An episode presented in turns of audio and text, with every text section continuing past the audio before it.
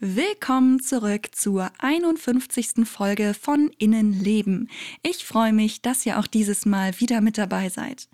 Heute geht es wieder weiter mit dem Thema Persönlichkeitsstörungen. Falls du davon noch nichts mitbekommen hast, ich habe in der 44. Folge erklärt, was Persönlichkeitsstörungen eigentlich sind und welche es so gibt, und mir dann danach in den Folgen immer eine bestimmte Persönlichkeitsstörung vorgenommen, über die ich dann ausführlich gesprochen habe.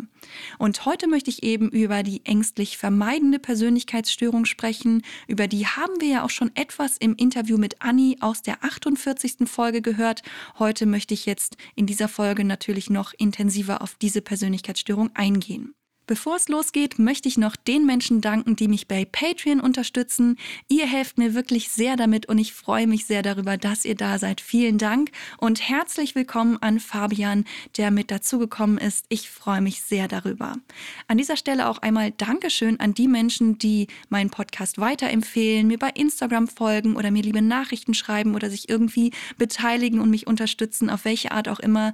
Vielen, vielen Dank. Das bedeutet mir wirklich sehr, sehr viel und ich freue freue mich, dass immer mehr Leute auf diesen Podcast aufmerksam werden und sich mit diesen Themen befassen und auch miteinander darüber sprechen. So, jetzt geht's aber auch wirklich los mit dem heutigen Thema. Innenleben, der Psychologie-Podcast für alle, die auch mal hinter die Fassade schauen möchten.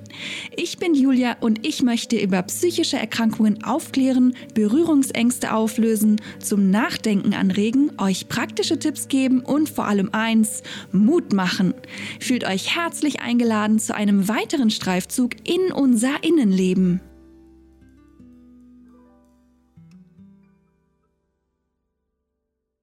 Die ängstlich vermeidende Persönlichkeitsstörung wird auch als selbst unsichere Persönlichkeitsstörung bezeichnet. Und ich glaube, unter diesen Begriffen können wir uns schon alle so ein bisschen was vorstellen. Grob gesagt könnte man behaupten, dass Betroffene dieser Persönlichkeitsstörung schüchterne Menschen sind, die sich vor allem in zwischenmenschlichen Situationen sehr gehemmt und unsicher fühlen und sich zum Teil sogar aus Angst vor negativer Kritik und Zurückweisungen selbst isolieren. Das bedeutet, sie haben oft nur wenige Freunde, verbringen viel Zeit zu Hause und meiden eben Situationen, in denen sie anderen Menschen begegnen könnten. Oft haben sie auch Schwierigkeiten, mit anderen Menschen zu sprechen und sie erleben sich oft als minderwertig. Natürlich gibt es aber auch bei dieser Persönlichkeitsstörung wieder zwei Seiten. Obwohl die Betroffenen sehr schüchtern und zurückhaltend sind, werden sie meistens von ihren wenigen Freunden sehr geschätzt. Sie sind eben meistens sehr sensibel, feinfühlig und rücksichtsvoll und das sind eben auch Eigenschaften, die viele Menschen sehr an ihnen schätzen. Auch hier muss ich natürlich mal wieder sagen, nicht jeder Mensch, der schüchtern ist oder lieber Zeit alleine verbringt, hat gleich die ängstlich vermeidende Persönlichkeitsstörung. Um die zu diagnostizieren, müssen diese Ausprägungen schon sehr stark da sein und es muss natürlich auch geschaut werden, wie lange diese Persönlichkeitsausprägungen schon bestehen und ob die betroffene Person denn dadurch überhaupt Probleme hat. Bei Persönlichkeitsstörungen ist es ja immer so, dass die jeweils typischen Persönlichkeitszüge schon seit der Kindheit, Jugend oder mindestens dem frühen Erwachsenenalter vorhanden sein und seitdem auch andauern müssen. Außerdem müssen diese Persönlichkeitszüge mit Schwierigkeiten verbunden sein, die das Leben der Betroffenen in mehreren Bereichen einschränkt. Aber zu den genauen Diagnosekriterien komme ich später noch. Die ängstlich vermeidende Persönlichkeitsstörung wird manchmal auch als besonders schwere Form der generalisierten sozialen Phobie betrachtet. Der Unterschied dabei ist aber vor allem, dass die ängstlich vermeidende Persönlichkeitsstörung eben eine Persönlichkeitsstörung ist, also die ängstlichen Gedanken und vermeidenden Verhaltensweisen Teil der Persönlichkeit sind. Sie sind tief im Charakter der Betroffenen verwurzelt und keine zeitlich begrenzte Phase oder eben erst im Verlauf des Erwachsenenlebens durch ein Trauma oder eben andere Erlebnisse entstanden.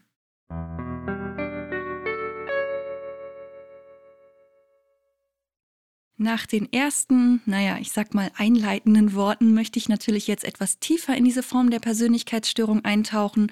Und ich finde, die Frage, die sich da so zuallererst stellt, ist, warum sind die Betroffenen eigentlich so ängstlich, dass sie sogar bestimmte Situationen vermeiden und sich dadurch in ihrem eigenen Leben ja irgendwie selbst im Weg stehen oder sich eben auch einschränken?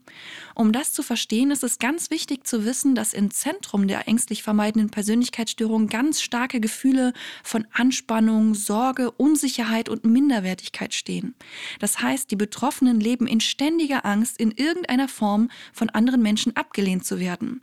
Dementsprechend reagieren sie auf kritische Bemerkungen, Zurückweisungen oder sogar Streit sehr empfindlich. Schließlich haben sie eben Angst davor, vor anderen als schlecht oder minderwertig zu stehen oder ja, irgendwie abgewertet zu werden.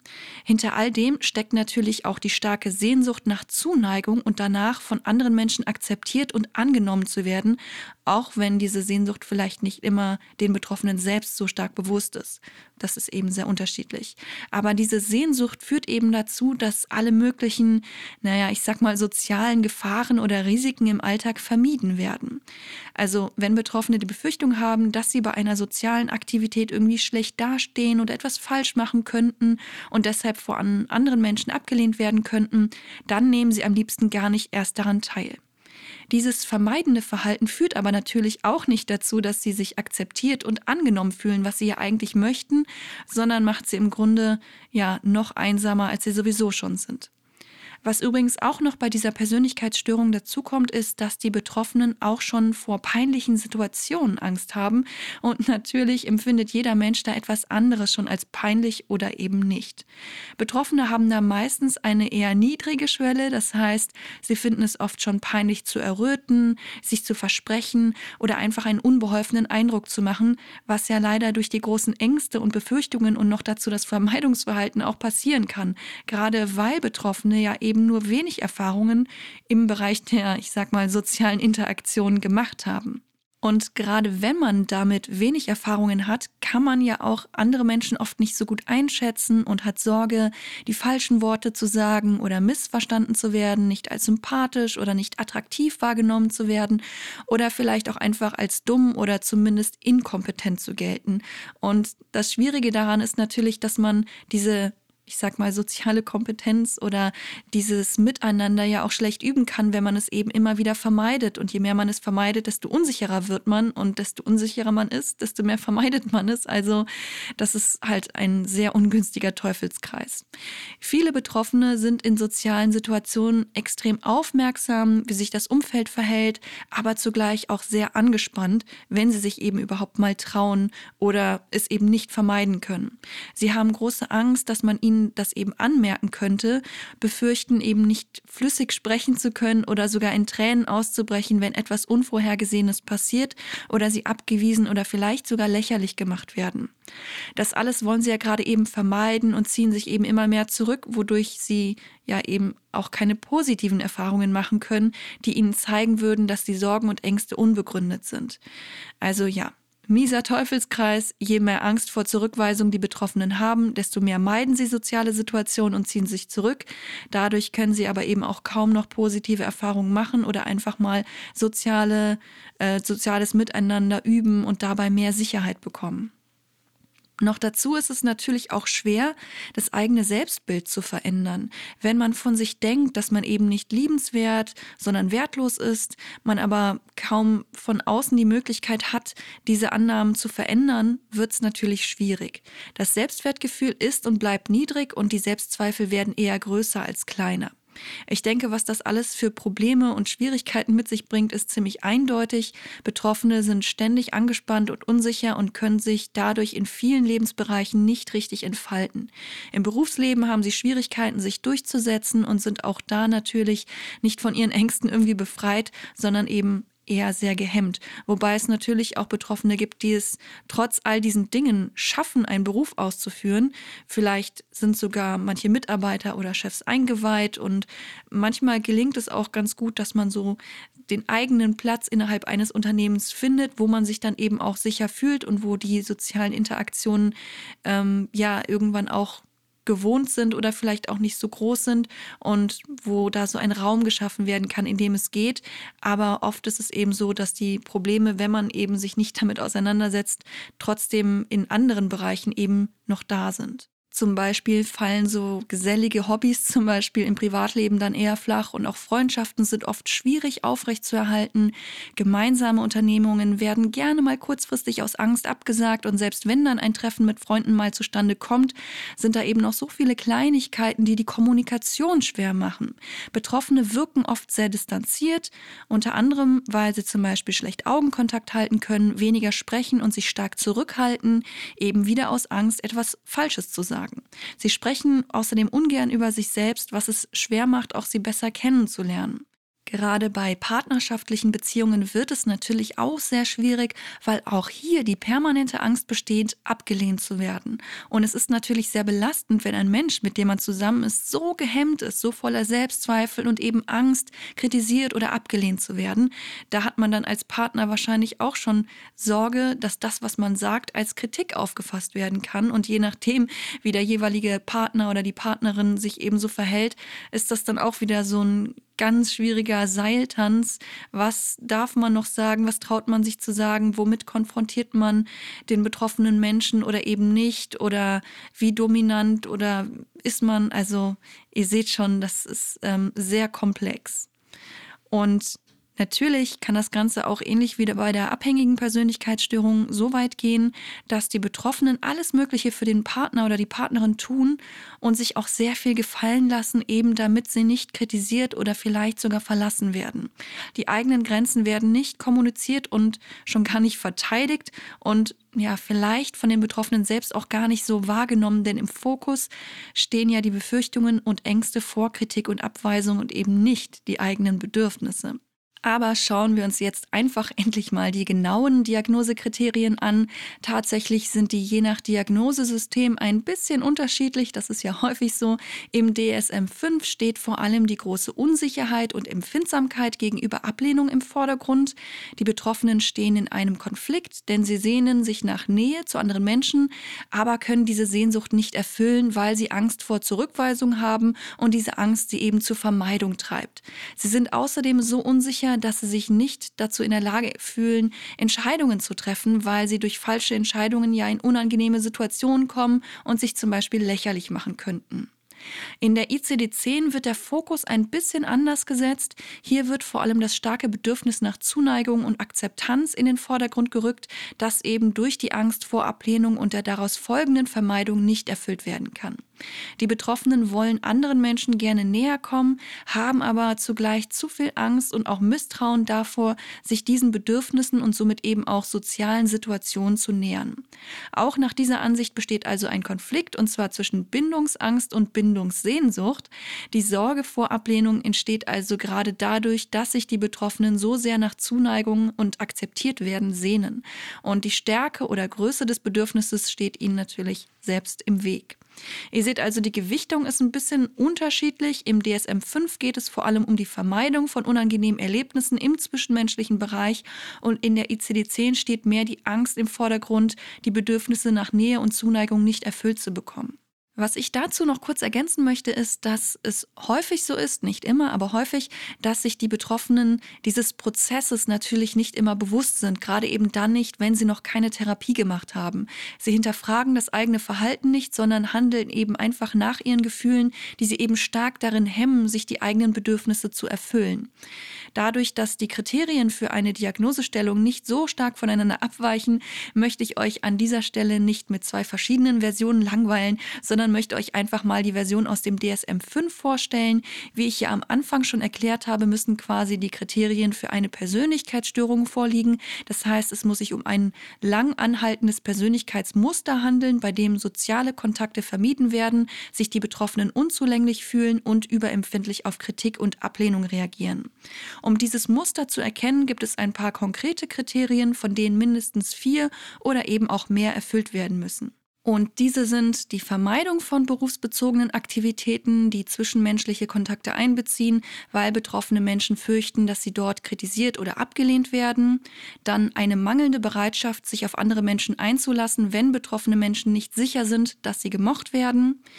Und Betroffene halten enge Beziehungen zurück, weil sie Spott oder Demütigung fürchten. Außerdem, sie beschäftigen sich damit, kritisiert oder in sozialen Situationen abgelehnt zu werden. Sie sind in neuen sozialen Situationen gehemmt, weil sie sich unzulänglich fühlen. Sie betrachten sich selbst als sozial inkompetent, unattraktiv oder schlechter als andere. Und es besteht eine Unlust, persönliche Risiken einzugehen oder bei einer neuen Aktivität teilzunehmen, weil es peinlich für sie sein könnte.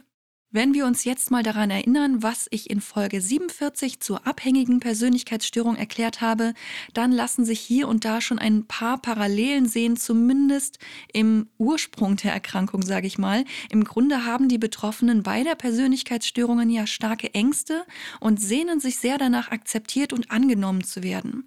Die Betroffenen der abhängigen Persönlichkeitsstörung gehen damit dann so um, dass sie sich besonders stark an meist eine einzige Person klammern und hoffen, sie da dadurch eben nicht zu verlieren. Betroffene der ängstlich vermeidenden Persönlichkeitsstörung gehen dagegen eher den Weg der Vermeidung, da sie zu große Angst davor haben, abgelehnt zu werden und sich außerdem auch oft nicht in der Lage fühlen, Nähe zuzulassen. Natürlich ist aber, wie ich immer wieder betone, jeder Mensch und jede Erkrankung sehr individuell und in den seltensten Fällen erfüllt jemand wirklich alle Kriterien wie aus dem Lehrbuch. Außerdem sind meine Erklärungen hier natürlich auch mal wieder nicht dazu gedacht, selbst Diagnosen zu stellen. Es nervt vielleicht etwas, dass ich das immer mal wieder betone, aber ich finde es wirklich wichtig und ich denke, einige von euch hören vielleicht nur diese eine Folge von mir und wenn ich es genau in dieser dann nicht erwähne, wäre das natürlich etwas blöd. Aber kommen wir zurück zum Thema. Wie ihr wisst, haben viele Betroffene von egal welcher psychischen Erkrankung häufig nicht nur eine, sondern gleich mehrere Diagnosen. Das ist natürlich auch bei der ängstlich vermeidenden Persönlichkeitsstörung so. Hier sind die zusätzlichen Diagnosen meistens Zwangsstörungen, andere Angststörungen, Depressionen oder eben noch eine weitere Persönlichkeitsstörung, wie zum Beispiel die abhängige Persönlichkeitsstörung.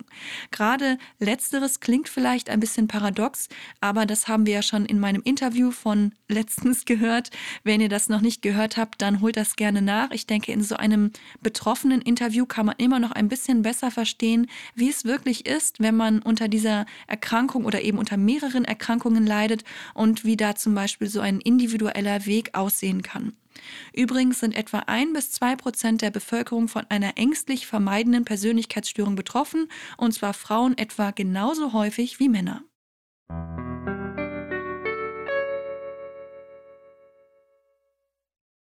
Bei der Frage nach der Entstehung dieser Form der Persönlichkeitsstörung gibt es natürlich mal wieder keine klare und eindeutige Antwort, eben weil das Ganze sehr individuell ist, auch wenn wir natürlich hier und da wirklich gerne mal klare, eindeutige Antworten hätten.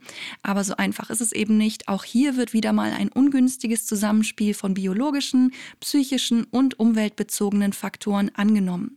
Einige Forschungen deuten auch darauf hin, dass Erfahrungen aus der Kindheit, die mit Ablehnung und Ausgrenzung zu tun haben, da so mit reinspielen aber auch sowas wie angeborene Merkmale von sozialer Ängstlichkeit und Vermeidungsverhalten können zu einer ängstlich vermeidenden Persönlichkeitsstörung beitragen.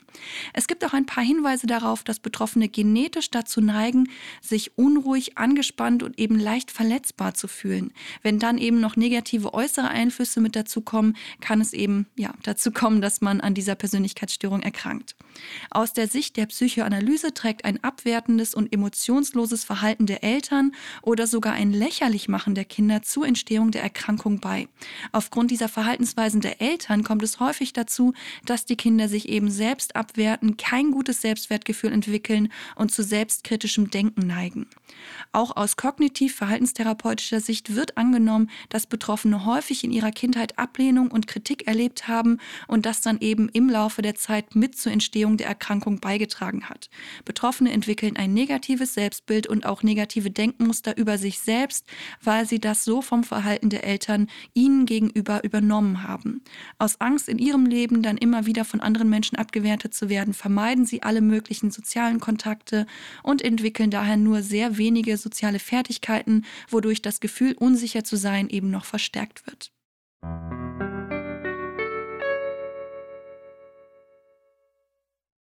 Schauen wir uns jetzt die Behandlungsmöglichkeiten an. Auch bei dieser Form der Persönlichkeitsstörung steht der Einsatz von Medikamenten eher im Hintergrund und orientiert sich dann auch meistens eher an den Begleiterkrankungen. Wenn die sozialen Ängste aber besonders stark sind und dadurch auch die therapeutische Arbeit gefährdet ist, zum Beispiel weil die Patientinnen und Patienten sich gar nicht erst vor die Türe oder zur Therapie trauen, dann werden auch gerne mal Psychopharmaka eingesetzt. Meistens sind das angstlösende Antidepressiva oder sogenannte Anxiolytika, also also Medikamente gegen die Angst, die dazu beitragen sollen, dass die Betroffenen überhaupt in der Lage sind, eine Psychotherapie zu machen und dabei eben auch soziale Interaktion üben können. Alleine durch eine medikamentöse Behandlung ist die ängstlich vermeidende Persönlichkeitsstörung aber in der Regel nicht erfolgreich behandelbar. Das heißt, es wird auf jeden Fall eine Psychotherapie empfohlen. Tatsächlich sind auch viele Betroffene bereit, eine Therapie anzufangen, weil sie sehr stark unter ihren Ängsten und dem Vermeidungsverhalten leiden und ja, sie arbeiten auch sehr bereitwillig mit. Natürlich kann es trotzdem Probleme im Laufe der Therapie geben, aber darauf möchte ich später noch eingehen. Schauen wir uns erst einmal an, welche Therapiemöglichkeiten es gibt.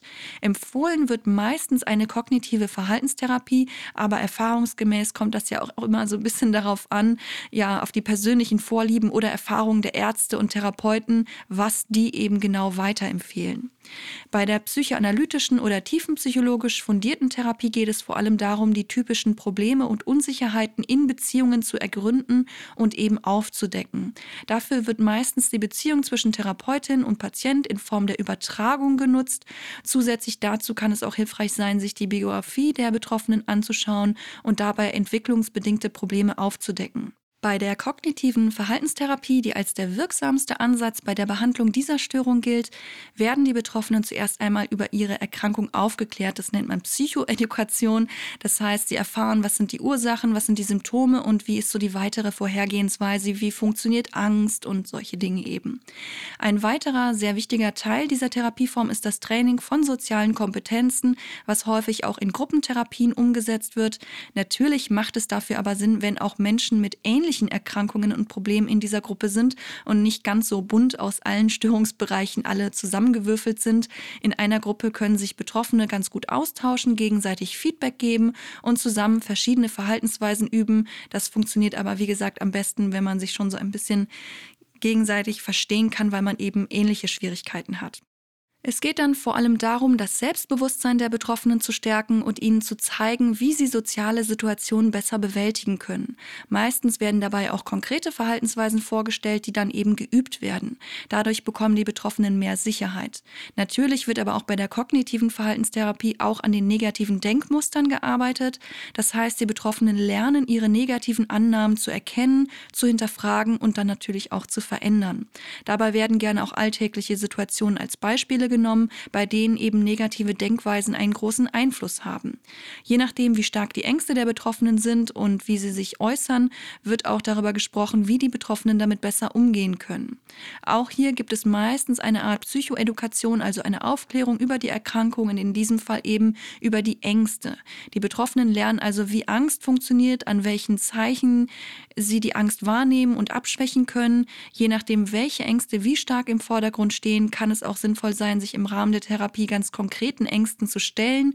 Beim sogenannten Expositionstraining, man könnte auch sagen Konfrontationstherapie, da geht es dann darum, sich einer konkreten Angst auszusetzen, diese auszuhalten und vor allem auch zu beobachten. Das Gefühl der Angst wird ja mit der Zeit immer schwächer und wenn man das mehrmals erlebt und verstanden hat, wie das Ganze normalerweise abläuft, nimmt mit der Zeit auch die Angst ab. Um so ein Expositionstraining durchzuführen, kann es sinnvoll sein, das erstmal gemeinsam mit dem Therapeuten oder der Therapeutin zu machen, also gemeinsam in für den Patienten oder die Patientin angstauslösende Situationen reinzugehen und da eben eine Begleitung zu haben.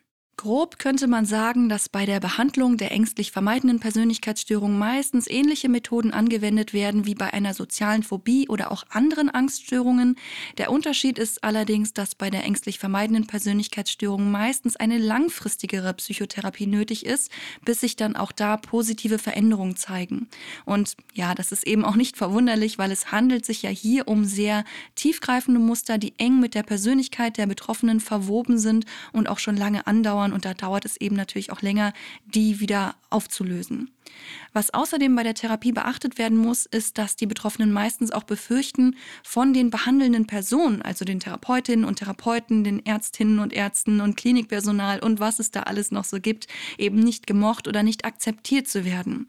Sie haben natürlich auch Angst, von diesen Personen zurückgewiesen zu werden. Manche fangen deshalb gar nicht erst eine Therapie an oder brechen vielleicht auch eine Therapie ab, weil sie häufiger mal kurzfristig abgesagt haben. Also lieber mal die Therapie abbrechen, bevor sie noch den Ärger oder die Enttäuschung oder Kritik der Therapeutin oder des Therapeuten abbekommen. Das ist so ein bisschen der Gedanke dahinter. Um das zu vermeiden, ist es natürlich auch bei dieser Persönlichkeitsstörung mal wieder besonders wichtig, eine gute und stabile therapeutische Beziehung aufzubauen. Die Patientinnen und Patienten sollen sich wohl und sicher und vor allem angenommen fühlen. Es ist sehr wichtig, ihnen verständnisvoll, wertschätzend und unterstützend zu begegnen und es schadet auch nicht, besonders einfühlsam vorzugehen und ich denke, die behandelnden Menschen sollten möglichst feinfühlig sein, um die überempfindlichen Betroffenen gut begleiten zu können. Was außerdem helfen kann, damit die Betroffenen Vertrauen in die behandelnde Person, aber auch in die Therapie selbst fassen können, ist immer genau zu erklären, was die nächsten Schritte sind. Generell sollte die Therapie ja eher in kleinen Schritten vorangehen, damit die Betroffenen ausreichend Zeit haben, sich an die neue Situation zu gewöhnen und sich voll auf die jeweils gewählte Therapie einlassen zu können.